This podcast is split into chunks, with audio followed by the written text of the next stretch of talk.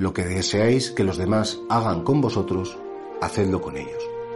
A mí me parece que esta es una regla, una regla de oro fundamental para nuestras relaciones con los demás. Y sobre todo, para nuestras relaciones cuando vemos que los demás fallan. O que los demás aciertan. Que decir, imagínate que tú aciertas, oye, te gusta que te feliciten. Pues, ay, enhorabuena, qué bien, tal. Pues a tú igual.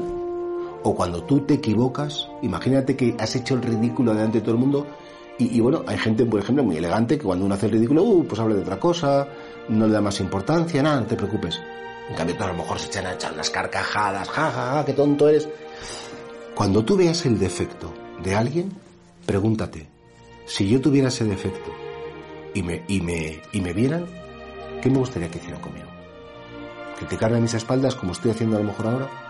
O a lo mejor que fueran nobles y que me dijeran, oye, mira, has dicho esto, has hecho esto, yo creo que te hace daño. Bueno, a lo mejor te lo dicen y les pegas una coz, pero por lo menos te gustaría que lo hicieran.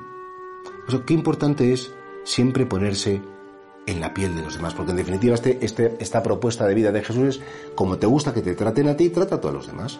Y por tanto, ¿eso qué significa?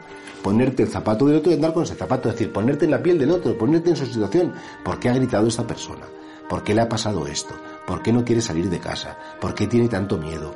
Es decir, creo que toda la vida tiene una explicación, toda conducta humana tiene una explicación, que a lo mejor nosotros efectivamente, como no somos tan listos, no alcanzamos a comprender, pero no porque no la comprendamos, deja de tener valor. Y por eso, piensa, ¿qué te molesta más del prójimo?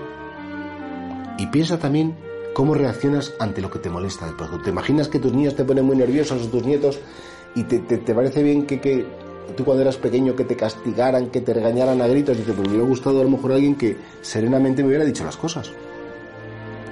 ¿Cómo trata a los demás? Esto que es la pregunta que hay de fondo, ¿no? Porque la medida que uséis, dice Jesús, la medida que uséis la van a usar con vosotros. Y esto, bueno, aún así, pues, pues claro, tenemos que, tendríamos que revisar, ¿no? Y, nuestras relaciones humanas.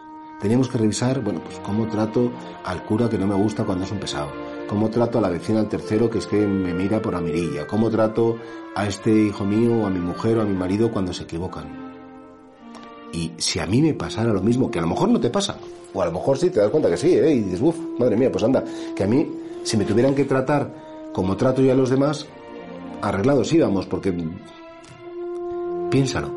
Y ojalá que dijeras, si a mí me pasara esto, ¿cómo me gustaría encontrarme con alguien sereno, con alguien positivo, con alguien que comprende, con alguien que se hace un poco loco para no dramatizar? Pues, pues eso es lo que el Señor te está pidiendo a ti.